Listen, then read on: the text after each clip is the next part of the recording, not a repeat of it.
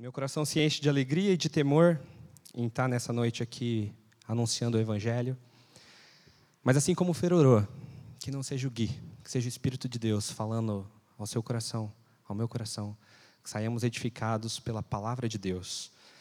Para você que está vindo talvez pela primeira vez, nós estamos aqui nos Jovens estudando o livro de Lucas, Evangelho de Lucas, e estamos no capítulo 3. E eu vou fazer uma rápida contextualização antes de entrar no texto de hoje. Semana passada, o pastor Eric trouxe a exposição de Lucas 3, do 1 até o 6. E hoje a gente vai do 7 até o 14. No livro de Lucas, capítulo 1 e 2, a gente viu sobre a vinda de Jesus, a vinda de João Batista, e sobre a infância de Jesus. A gente estudou isso.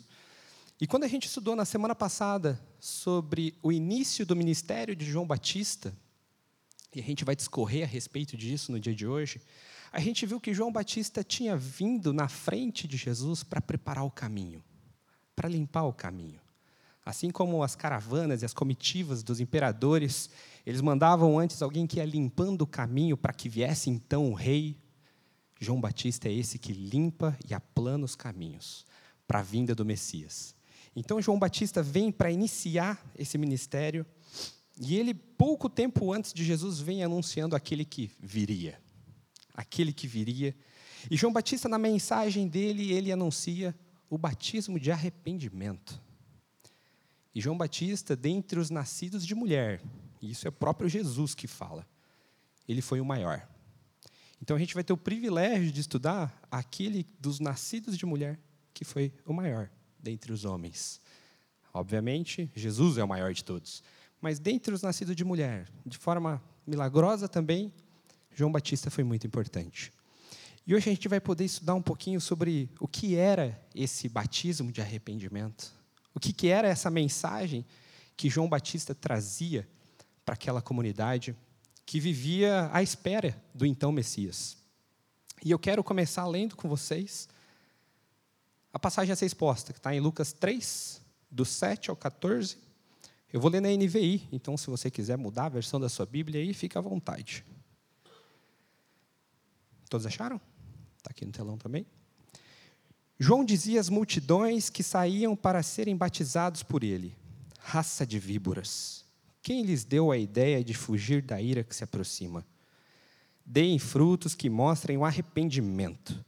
E não comecem a dizer a si mesmos: Abraão é nosso pai.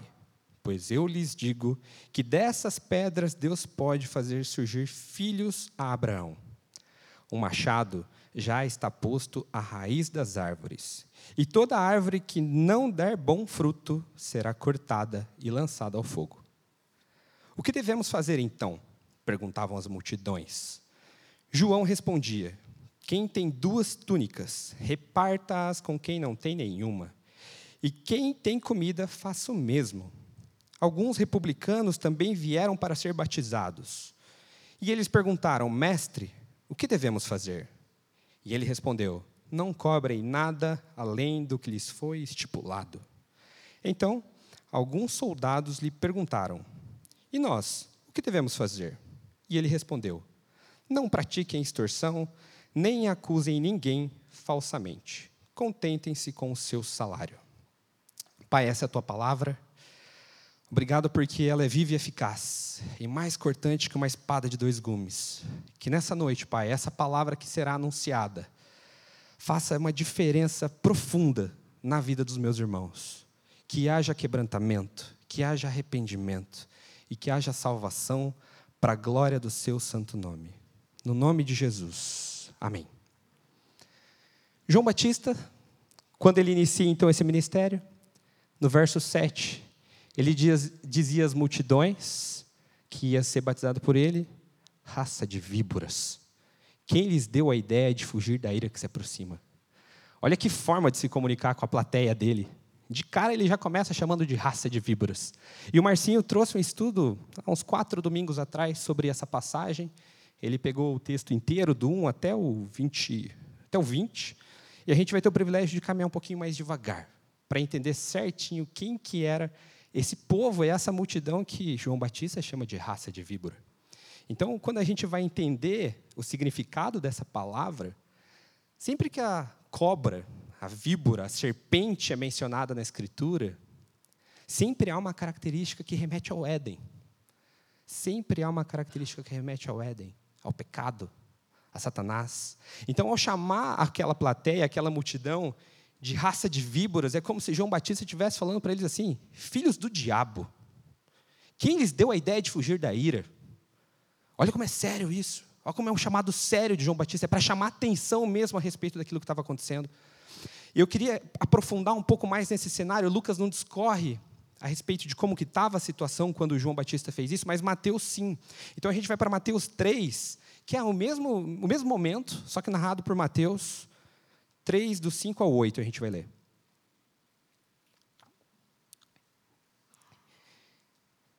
Aí ele vinha gente de Jerusalém, de toda a Judéia e de toda a região ao redor do Jordão. Confessando seus pecados, eram batizados por ele no Rio Jordão. Quando viu que, presta atenção, quando viu que muitos fariseus e saduceus vinham para onde ele estava batizando, disse-lhes: raça de víboras, quem lhes deu a ideia de fugir da ira que se aproxima? Deem fruto que mostre o arrependimento. Então, aqui em Mateus, a gente nota qual que é o contexto. A quem, de fato, João Batista teve o intuito de endereçar aquela mensagem? Ele falou para a multidão, assim como eu falo aqui para todos vocês. Mas quando ele viu que os saduceus e os fariseus se aproximavam, ele falou assim: preciso dar essa advertência. Preciso fazer essa advertência. E para vocês entenderem quem eram os saduceus e os fariseus, os saduceus eram e os fariseus eram grupos políticos, religiosos da época. Os saduceus, por características, eles eram um grupo pequeno, mas muito rico, muito rico. Eles eram um grupo que não criam na ressurreição. E olha só, eles estavam ali esperando o Messias, mas eles não criam na ressurreição. Eles eram, de certa forma, os aristocratas daquela região, a cúpula, quem mandava no pedaço. E eles estavam, de certa forma, praticando um sincretismo com ideias filosóficas, incorporando muito do que a Grécia falava. A Grécia era a capital intelectual do Império Romano. Então, eles faziam sincretismo com a filosofia. Então, eles eram os ricos, os intelectuais e os que mandavam no sinédrio. A maior parte do sinédrio é composto pelos saduceus. Então, esse é a característica desse povo. E muito importante, no verso um pouquinho anterior aqui, que fala de Anás e Caifás, no, cap, no verso 2 do, de Lucas 3, fala de Caifás. E Caifás foi o sumo sacerdote do ano 18 ao ano 36. Então, Caifás, ele era um saduceu que estava todo esse período aí onde Jesus foi exerceu seu ministério, foi perseguido e morto numa cruz. Então, olha a importância desse personagem que havia sido mencionado na pregação passada. E os fariseus, esse é mais conhecido por todos, né? é um dos principais grupos religiosos judeus, é, onde eles observavam de forma estrita a lei mosaica. Os saduceus também, eles eram estritos a, a, ao Pentateuco. A, e, e, e o legalismo e a hipocrisia e a vida por aparência era o que guiava esse grupo fariseu. Então a gente sempre fala, ah, fariseuzão. É o cara que fala, mas não faz. E João Batista, na hora que vê esses dois grupos se aproximando, ele conhecia, ele estava ali, ele sabia quem eram as pessoas. Na hora que ele vê esses dois grupos se aproximando, grupos religiosos, ele faz exortação. Então ele faz uma exortação para a igreja com I minúsculo daquela época, para quem ensinava, para quem era o sabidão da palavra, que até então havia existido. Então, a exortação que João Batista faz para esses dois grupos é a mesma que nós faremos hoje aqui para a comunidade toda. Aqui tem gente instruída, aqui tem gente que conhece a palavra. E, por vezes, alguns de nós podemos parecer com saduceus e fariseus em alguns aspectos. E a mensagem vem em confronto a isso. Estes grupos qualificados como raças de víbora por João Batista, eles precisavam responder a seguinte pergunta: Quem lhes deu a ideia de fugir da ira que se aproxima? Então ele sauda como raça de víbora e faz uma pergunta. Retórica, mas para incomodar. Uma pergunta para incomodar. E se ele fala que tinha alguém que estava dando essa ideia, é porque isso era difundido entre eles. Eles achavam que de fato eram salvos, ou estavam caminhando para a salvação. E nesse sentido, Quantos de nós podemos também estar pensando que está caminhando para a salvação, mas a gente está vivendo uma vida totalmente deturpada, longe daquilo que o Senhor tem? Então eles ensinavam entre si técnicas de autojustificação, e nós sabemos que o fariseu ele queria parecer que ele era íntegro, mas na verdade a gente sabia que não era. Mas eles achavam que por meio disso eles alcançariam a redenção. E Jesus, em Mateus 23, ele faz um sermão de admoestação específico para fariseu e mestre da lei. Depois de João Batista ter feito esse anúncio de raça de víbora, Jesus vai dedicar o capítulo 23 inteirinho de Mateus para exortar essa turma. Nós não vamos ler tudo, mas nós vamos ler a partir do 23, Mateus 23 e 23, até o 27, depois a gente salta para o 33. Só uma fração aqui do texto para vocês entenderem o que Jesus falou a respeito desses dois grupos aí também. A palavra diz assim: Jesus dizendo: Ai de vocês, mestres da lei e fariseus, hipócritas, não dão o dízimo, vocês dão o dízimo da hortelã, do endro e do cominho, mas têm negligenciado os preceitos mais importantes da lei, a justiça, a misericórdia e a fidelidade. Vocês devem praticar essas coisas sem omitir aquelas. Guias cegos, vocês coam um mosquito e engolem um camelo. Ai de vocês, mestres da lei, fariseus hipócritas.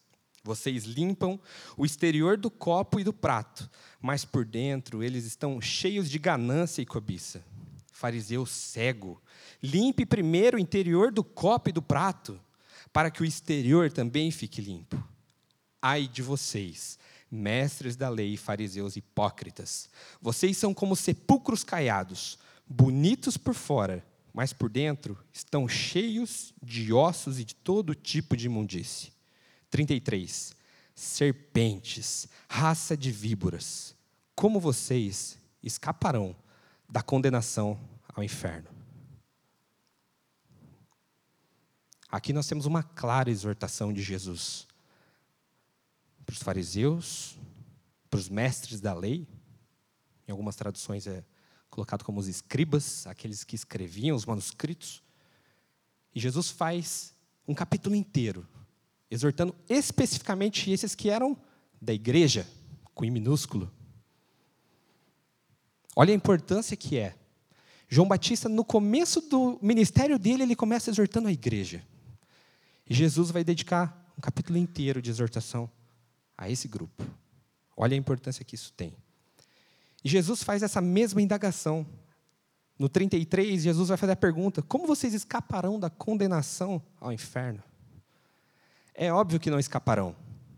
Estes que agem como fariseus, como saduceus, como qualquer outro grupo político que tira Cristo do centro, que tira a centralidade do evangelho, estes não escaparão.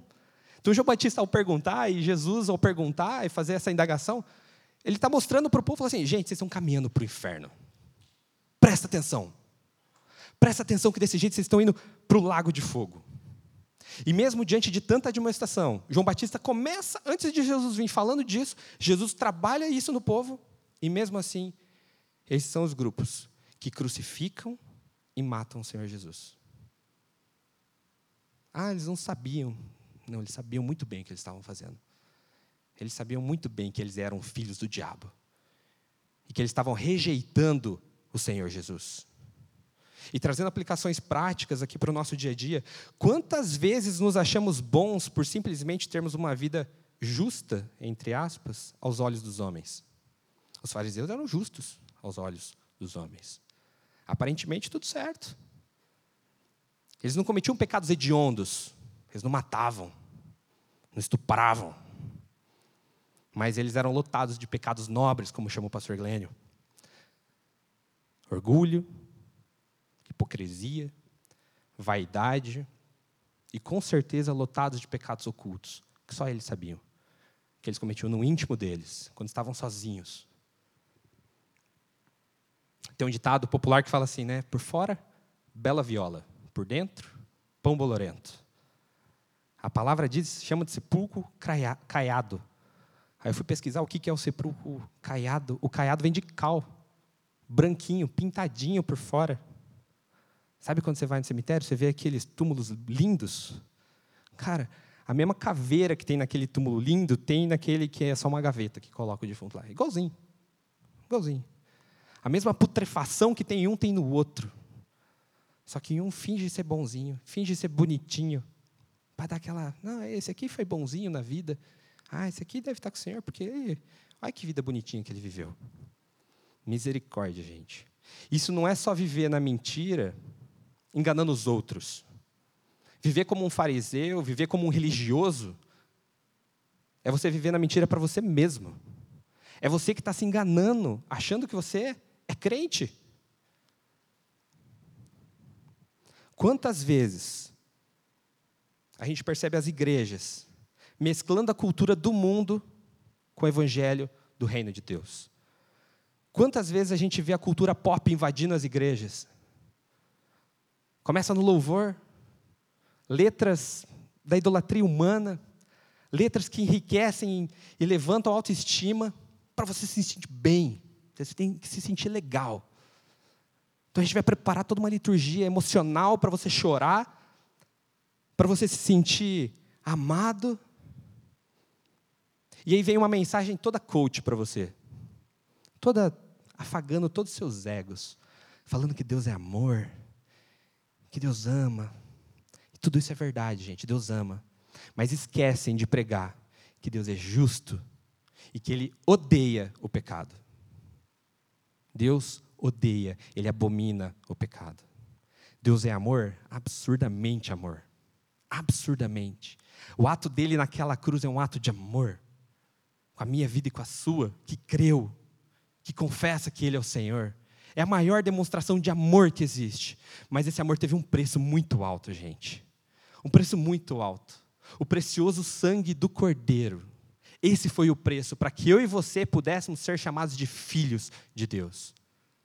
E esse preço é tão alto que você não pode, não tem condições de viver uma vida leviana, uma vida superficial de cristianismo. Não deixe espaço para isso. Não tem espaço para uma vida medíocre. se nós não tivermos um novo coração, seremos só sepulcros caiados, lindos por fora, destruídos por dentro, destinado à justa ira de Deus. A ira de Deus é justa sobre todo aquele que não crê no Senhor Jesus, sobre todo aquele que não caminha no caminho que o Senhor preparou para que andássemos, que são as boas obras. E nós vamos trabalhar sobre isso hoje. É sempre um, um, um, dilema falar disso na comunidade, mas não, nós vamos tratar disso hoje. A importância é ter uma vida crente de verdade, praticando boas obras sim, porque isso faz parte do chamado ao qual temos. Na presença santa de Deus, só serão aceitos os convidados que por Ele foram santificados, porque Deus odeia o pecado.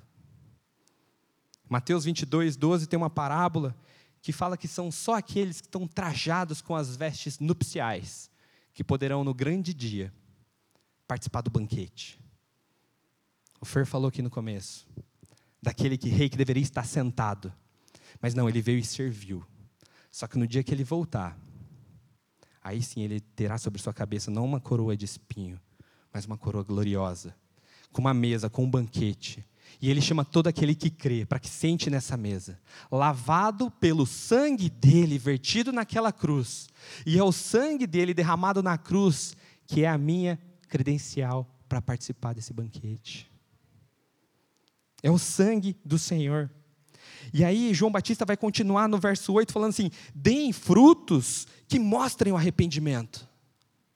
Raça de víboras, deem frutos que mostrem que vocês se arrependeram frutos genuínos. E não comecem a dizer a si mesmos: Ah, Abraão é nosso pai, pois eu lhes digo que dessas pedras Deus pode fazer surgir filhos, Abraão. Olha o tamanho do puxão de orelha que João Batista dá nessa turma. Mostra que você é crente de verdade. Não vive de aparência, não.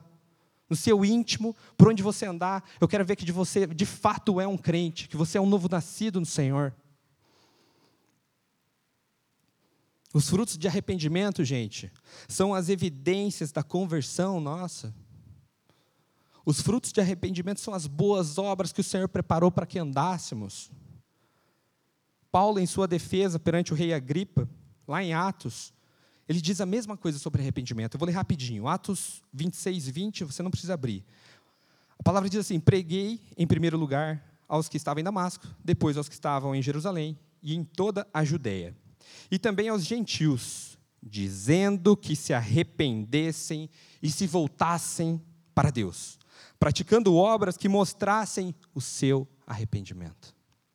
Mensagem de João Batista, mensagem de Jesus, mensagem de Paulo e mensagem da primeira igreja batista de Londrina. Se você não se arrepender, se você não se arrepender dos seus maus caminhos, dos seus pecados, você não pode ver o reino de Deus. O arrependimento não deve ser apenas da boca para fora. Ele deve ser exercido na prática. Ele deve ser mostrado, evidenciado.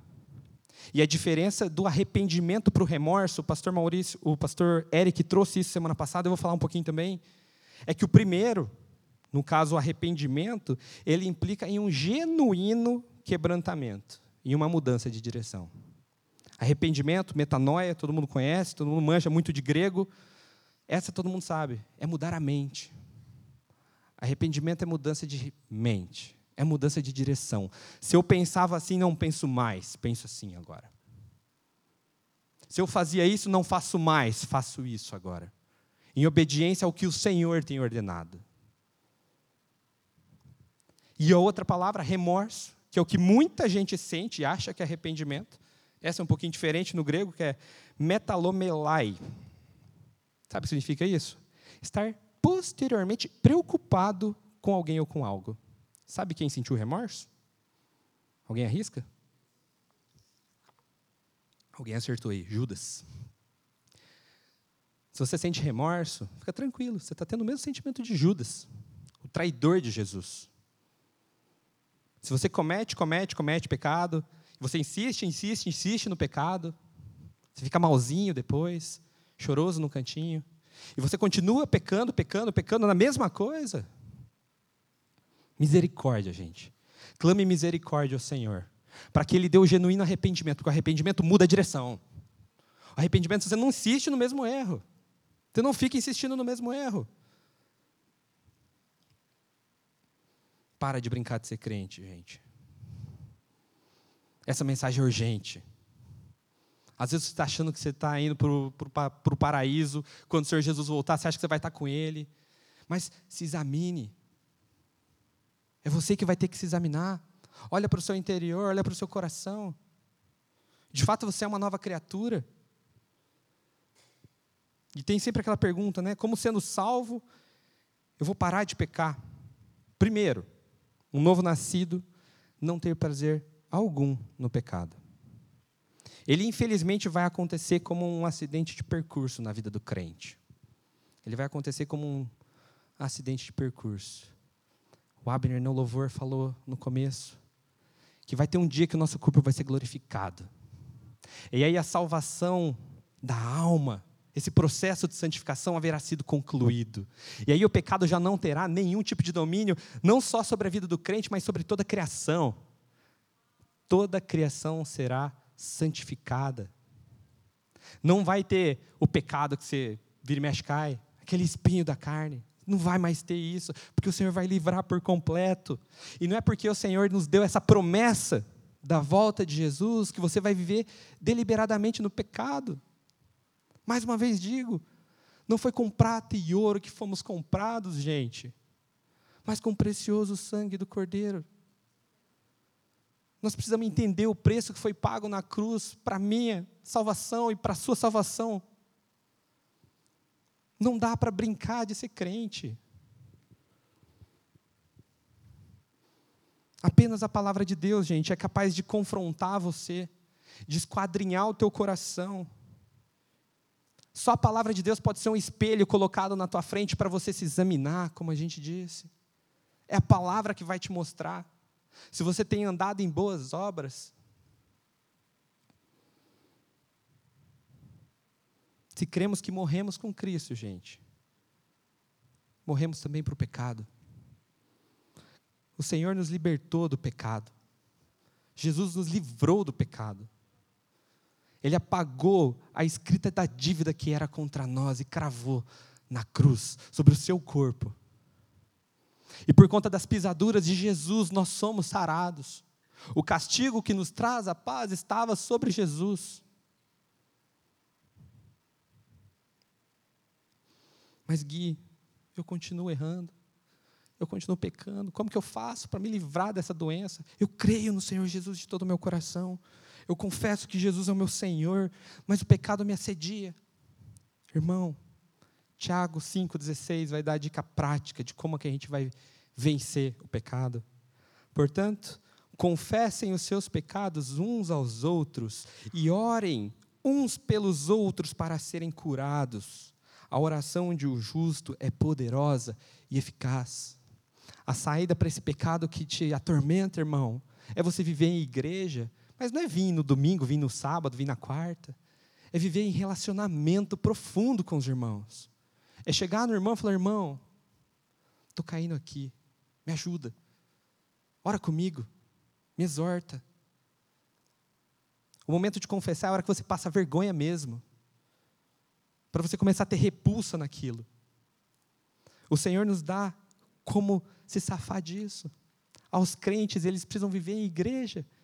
Eles precisam viver em comunidade para serem curados, para serem trabalhados pelo Senhor. A parte B do versículo 8 de João Batista, ele dá um basta ao frágil argumento dos judeus de que eram descendência de Abraão. Então, após dizer tudo isso, ah, mas a gente é descendência de Abraão. Pois é, ser descendência de, de, de Jesus, ter o sobrenome de Davi, de Abraão, não carimba teu passaporte. E aí ele refuta de forma tão. Se Deus quiser, essas pedras aqui podem virar filhos de Abraão. Então parem de se apegar a isso. Então ele dá uma exortação ao povo que achava, porque era da linhagem messiânica, que estavam com o passaporte carimbado. Não, não é isso. Não adianta nascer dessa linhagem. É preciso nascer da água e do Espírito.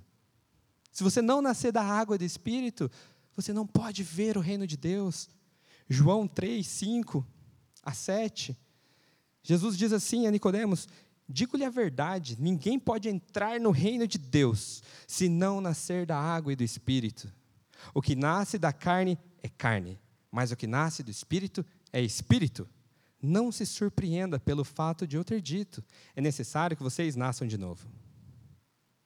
É necessário que vocês nasçam de novo. E na continuidade, no verso 9, João vai falar assim: o machado já está posto à raiz das árvores, e toda árvore que não der bom fruto será cortada e lançada ao fogo. É claro, nós cremos que a salvação vem pela fé, tão somente no nosso Senhor Jesus Cristo. Mas o arrependimento é como que o caminho que nos leva para essa cruz. O arrependimento genuíno nos leva a gente se despojar do velho homem.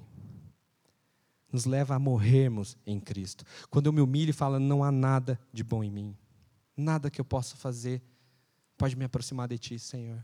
Eu careço da Tua graça, eu careço da Tua misericórdia. Eu não consigo produzir por mim mesmo fruto de justiça. Eu não consigo, Senhor. Quando a gente crê que a gente morreu e ressuscitou com Cristo, que nós nascemos de novo, acontece o um milagre da gente ser enxertado na videira, meu querido. E quando a gente é enxertado na videira, não vivo mais eu, mas é Cristo que vive em mim. E os bons frutos virão porque se você está enxertado na videira, se você é um ramo dela, a seiva que manda a água, o açúcar, fazendo uma analogia à biologia, essa seiva que emana da raiz, que é Cristo Jesus, ela vai fluir aos ramos. E esses ramos só podem dar frutos bons, frutos doces. Por quê? Estão ligados na videira, estão ligados em Cristo. Então, se você está ligado em Cristo, meu irmão, você vai produzir bons frutos.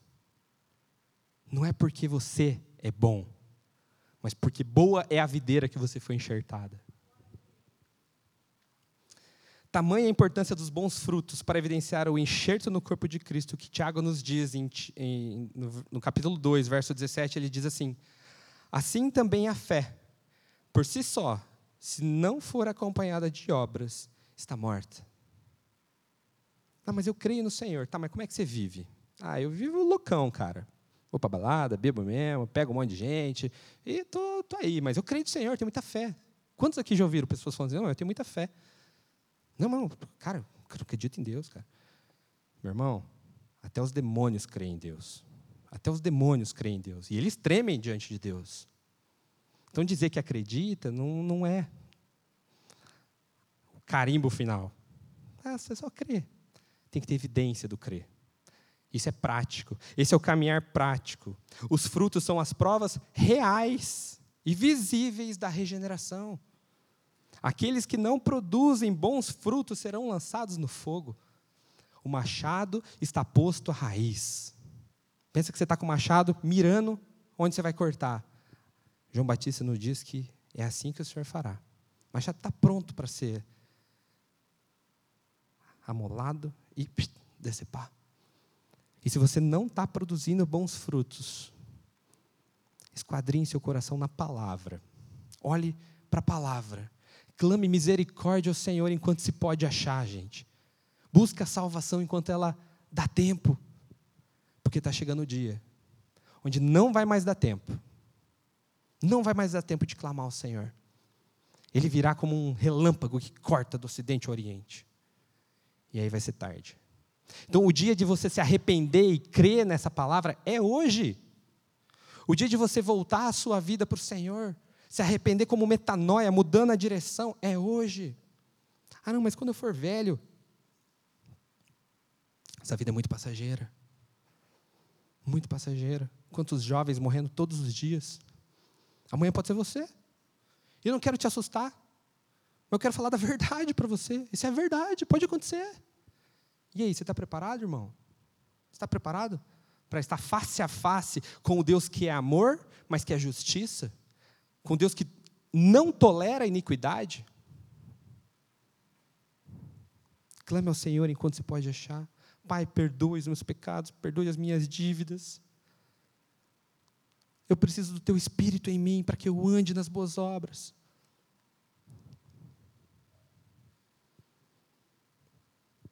verso 10. Depois de dito isso, o povo fica assustado. E aí eles perguntam: o que devemos fazer então? Se o machado está posto à prova, se a gente tem que se arrepender, tá. Qual que é o manual prático?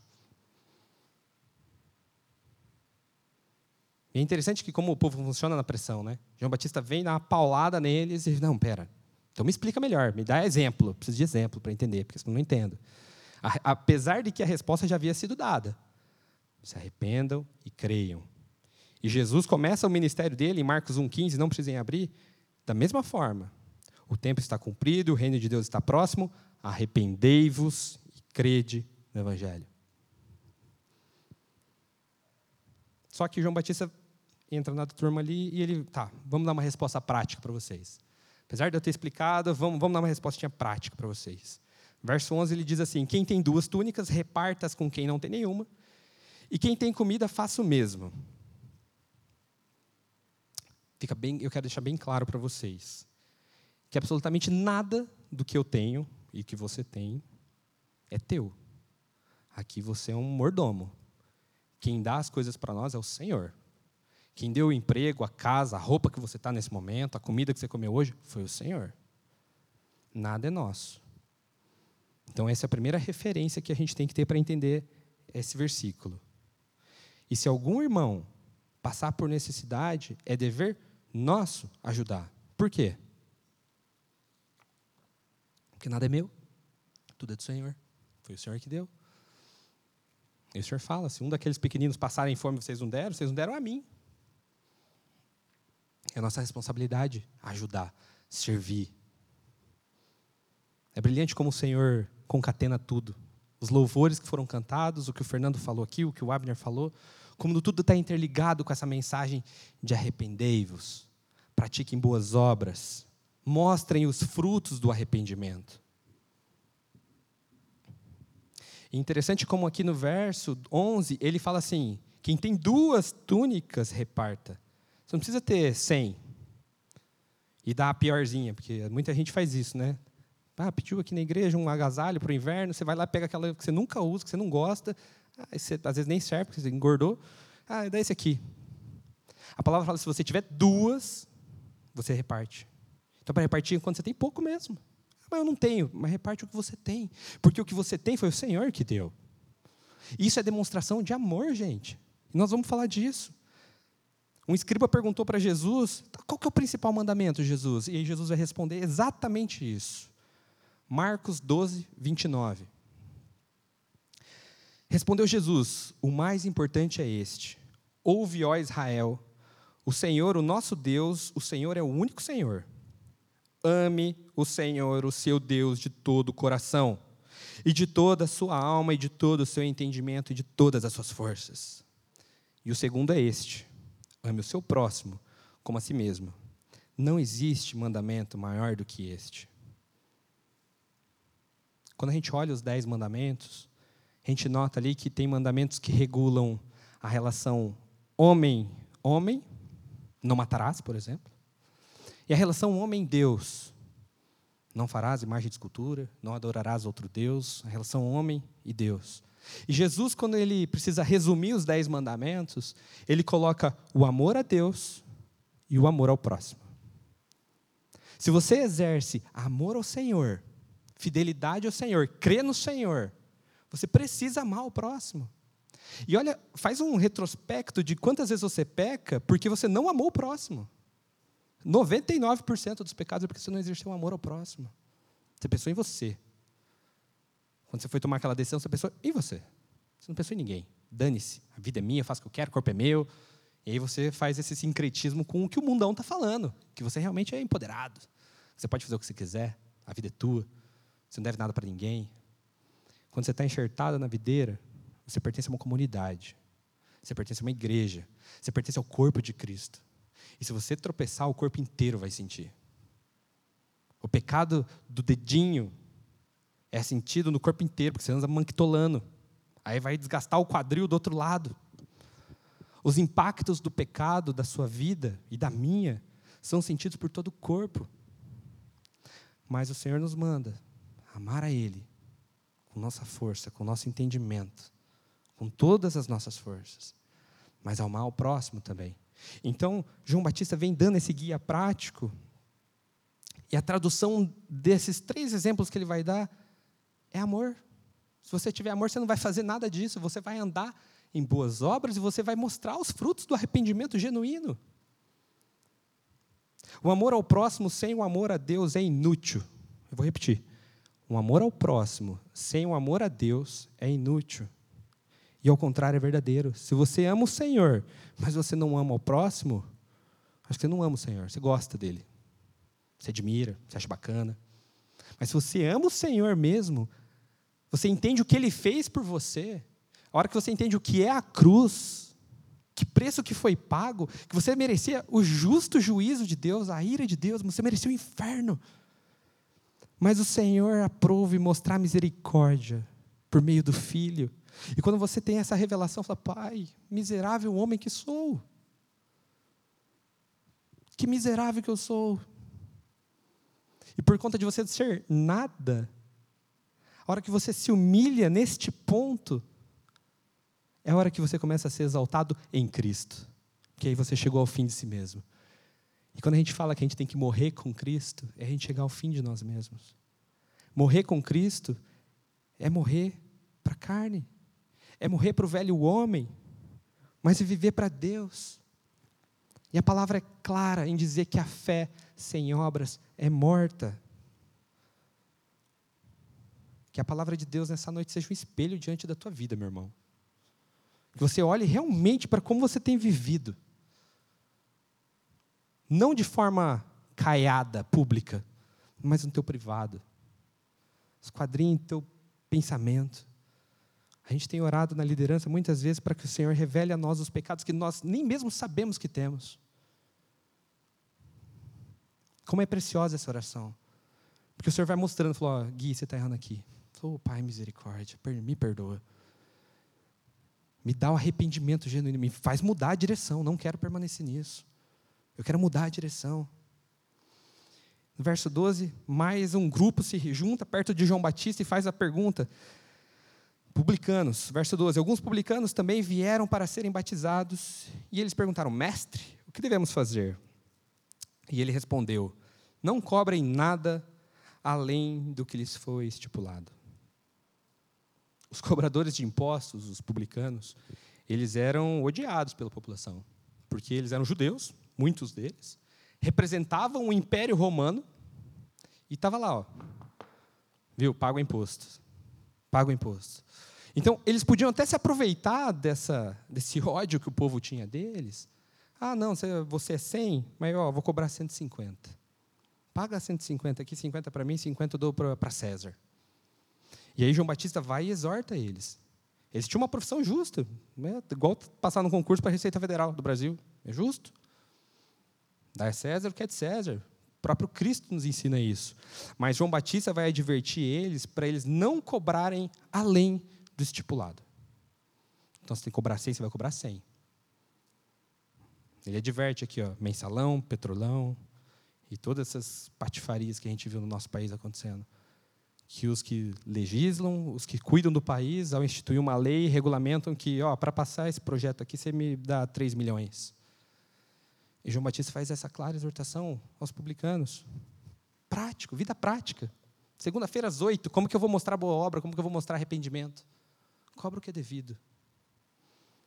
No verso 14, ele vai falar com outro grupo, os soldados. Então, alguns soldados lhe perguntaram: E nós, o que devemos fazer? E ele respondeu: Não pratiquem extorsão, nem acusem ninguém falsamente. Contentem-se com o seu salário. Não se aproveitem da posição que possuem para extorquir ou abusar um irmão. É isso que ele está falando. Você tem a arma na sua mão, você tem a lei debaixo de, dos seus pés, e aí você se aproveita disso para abusar de um irmão. Ah, tá, Gui, mas eu não sou soldado, eu não sou cobrador de imposto, mas aplique isso ao seu negócio, aplique isso à sua faculdade, ao seu trabalho. Certamente é aplicável isso. Faça o que é devido. A hora que o chefe pedir para você mentir, não minta. Fala assim, desculpa, mas estou fora. Ah, não, mas fala que eu não estou, mas você está aqui do meu lado. Passei isso no meu primeiro emprego. Sentava do lado do chefe, tocava o telefone, fala que eu não estou, fala que eu não estou. É, o, o fulano aqui está ocupado. Eu não falava que ele não estava, falava que ele estava ocupado. Ele fala, pô, fala que eu não estou, cara. Um cara vai me ligar daqui 15 minutos. Então tem coisa que a gente não tolera, gente. É coisa pequenininha, mas que demonstra quem somos. E a gente é reconhecido como crente pelos frutos que a gente dá lá fora. Quantas vezes eu já vi depoimentos de pessoas do mundo falando assim, mas aquele cara é crente? Puta, não parece. Não parece. O cara fez isso comigo, isso, isso, isso, isso. Olha o mau testemunho que você está dando. A palavra diz que a quem muito é dado, muito será cobrado. E eu vos digo, vocês receberam muito. Vocês têm o privilégio de ouvir o evangelho verdadeiro. Isso é muito. Vocês recebem as pérolas do Senhor. E que vocês não sejam porcos. Que vocês entendam essa preciosidade do Evangelho. E creiam nessa verdade. Muito tem nos sido dado, meus irmãos. Essa comunidade tem caminhado na verdade da palavra. E nós temos que adorar o Senhor por isso. Tão somente a Ele. Não tem como idolatrar pastor Glênio e nenhum dos outros dois pastores ou qualquer irmão. É o Senhor que tem nos feito andar nos estatutos dele pela graça e pela misericórdia dele. Que os nossos irmãos, os nossos líderes se, se tornem de fato submissos à vontade de Deus. Caminhem de acordo com o coração do Senhor. E é interessante a gente ver que nesses exemplos de João Batista, três exemplos são frutos de arrependimento dado por ele, dois envolvem ambiente de trabalho. Publicano o soldado. E todos eles envolvem dinheiro, vocês perceberam? A questão da posse, tem duas, vou dar uma. Aí no, no 11 aqui ele fala da túnica, no 12 ele fala para não cobrar além do que foi estipulado aos publicanos, e aos soldados ele fala assim, ó, não pratique extorsão, nem acusem falsamente, e contentem-se com seu salário. O contentamento é outro fruto de quem é um cristão, que entende que aquilo que lhe está sendo dado é o Senhor que está dando. Ah, não, mas estou ganhando pouco, dá não. Cara, o Senhor está te, tá te dando isso. Quando você reclama do seu chefe, você está reclamando do Senhor. Saiba disso. Você está reclamando do Senhor. Ah, mas Gui, eu vou ter que ficar tolerando então o intolerável? Não, não é isso. Mas não adianta ficar chorando pelos cantos. Vai se esforçar, vai estudar, vai trabalhar, vai fazer outra entrevista. Bem prático, gente. Bem prático mesmo. O mercado é grande. Mas não fica chorando as ladainhas no canto, fazendo a caveira do chefe para o colega do trabalho. Para com isso. Isso aí não é fruto de arrependimento, não.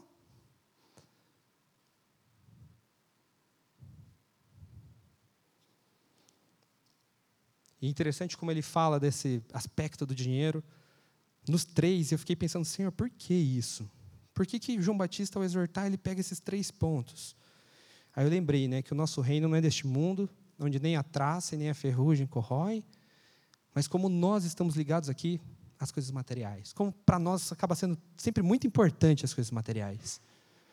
E a gente vai ver em Mateus 6, 19, 24, o que o Senhor fala.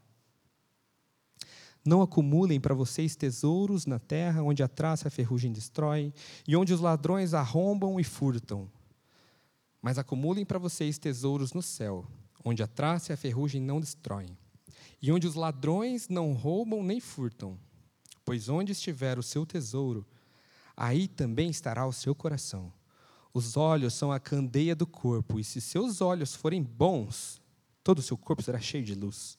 Mas se seus olhos, olhos forem maus, todo o seu corpo será cheio de trevas. Portanto, se a luz que está dentro de vocês são trevas, que tremenda trevas são. Ninguém pode servir a dois senhores, pois odiará a um e amará a outro, ou se dedicará a um e desprezará o outro. Vocês não podem servir a Deus e ao dinheiro. E quantas vezes, olha para bem para aplicação prática na sua vida. Quantas vezes o dinheiro pode ter tomando lugar do Senhor na sua vida? E eu vou dar mais exemplos para sair do campo do dinheiro. João Batista trabalhou neste aspecto. Mas pensa se o trabalho está tomando conta do lugar do Senhor, se a faculdade tão sonhada, passei em medicina. E aí você começa a idolatrar aquilo, e você se acha o tal porque você tem o status de médico. Mesma informação, usa a bandaninha laranja lá, você acha que, nossa, bandaninha laranja agora. Agora posso tudo. Sou imbatível. Misericórdia, gente. Isso são as coisas que tomam lugar do senhorio de Deus na nossa vida. Isso não é o fruto do arrependimento se você se vangloria em você mesmo. Se eu tiver que me vangloriar, que seja na cruz de Cristo. Porque eu não merecia nada. Eu merecia a justa ira de Deus. Mas Deus amou o mundo de tal maneira que deu seu Filho unigênito, para que todo aquele que nele crê não pereça, mas tenha a vida eterna. Quantas coisas podem tomar o lugar do Senhor? E um último texto para a gente refletir, está em Gálatas, capítulo 5, do 16 ao 25, está acabando. Deus vai falar assim, pela palavra dele: por, por isso eu digo, vivam pelo Espírito e de modo nenhum satisfarão os desejos da carne, pois a carne deseja o que é contrário ao espírito, e o espírito o que é contrário à carne. Eles estão em conflito um com o outro, de modo que vocês não fazem o que desejam. Mas se vocês são guiados pelo espírito, não estão debaixo da lei. Ora, as obras da carne são manifestas: imoralidade sexual, impureza, libertinagem, idolatria, feitiçaria, ódio, discórdia, ciúme, ira, egoísmo, dissensões, facções, inveja, embriaguez, orgia e coisas semelhantes, por aí vai. E eu os advirto, como antes já os adverti, que os que praticam essas coisas não herdarão o reino de Deus. Não herdarão o reino de Deus. Quem pratica essas coisas não vai herdar o reino de Deus. Se examine, se examine. Mas o fruto, no 22, mas o fruto do Espírito é amor, alegria, paz, paciência, amabilidade, bondade, fidelidade, mansidão, domínio próprio. Com essas coisas não há lei. Os que pertencem a Cristo Jesus crucificaram a carne com as suas paixões e desejos. Se vivemos pelo Espírito, andemos também pelo Espírito. Isso é viver em boas obras, é ser guiado pelo Espírito de Deus, que habita em todo aquele que crê, que confessa que Jesus é o Senhor. E a palavra fala para a gente andar em boas obras, porque falar até papagaio fala. Eu quero ver se você vai viver como um cristão genuíno. Segunda-feira às oito, no trabalho, na escola, na faculdade, no trânsito. No trânsito é um ótimo lugar para você sair da cruz. Só está você no carro. Povo é ruim de direção, você sempre vai ter desculpa, né? Você sempre é o bom e todo mundo é ruim. Misericórdia, gente. Que sejamos cristãos o tempo inteiro. O tempo todo. A hora que estão te vendo e a hora que não estão te vendo. Que Cristo seja de fato a sua vida. Meus irmãos, que a gente faça essa autoanálise, que a gente pense que lá no dia do julgamento, um grupo vai ser abraçado pelo Senhor e um grupo vai ser expurgado da presença dele. Qual é o grupo que você vai estar? Você vai, estar, vai ser do grupo que vai ser é, abraçado pelo Senhor, que vai ceiar com Ele, ou vai ser daquele grupo que fala assim: apartai-vos de mim, não vos conheço.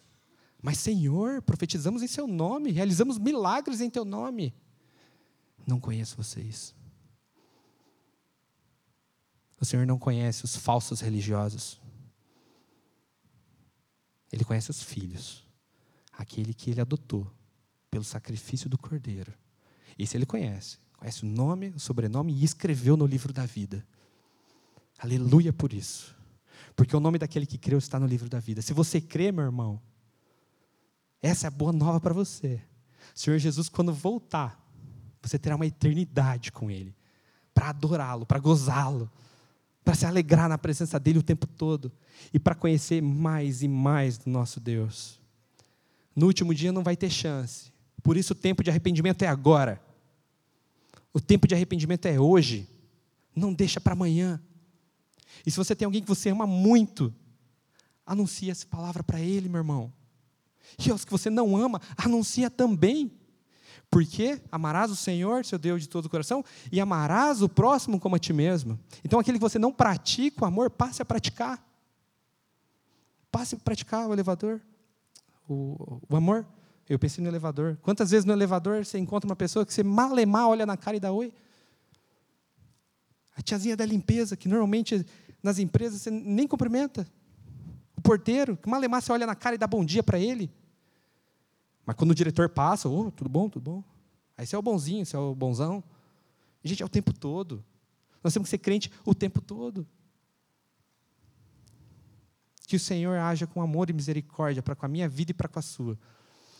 Que a gente creia tão somente no Senhor Jesus, certo de que aquele que começou a boa obra, ele vai completar, até o dia da volta dele. E aí o pecado não terá nenhum domínio, nenhum domínio sobre nós. Mas onde abundou a graça, podemos permanecer no pecado? De maneira alguma. Que vivamos de forma íntegra, de forma santa, produzindo frutos a 100, 60 e 30 por um. Que o Senhor dê a semana abençoada a você e você pratique frutos de justiça.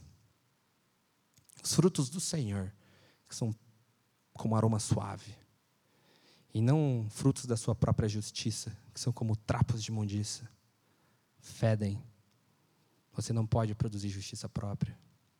Mas Jesus fez tudo na cruz para que andássemos em novidade de vida e vivêssemos para a honra e glória do seu próprio nome. Que o Senhor conceda graça para você ter uma semana guardada na presença dEle, produzindo frutos, arrependendo-se genuinamente dos seus pecados, porque o dia é hoje. Que Deus abençoe vocês. Amém.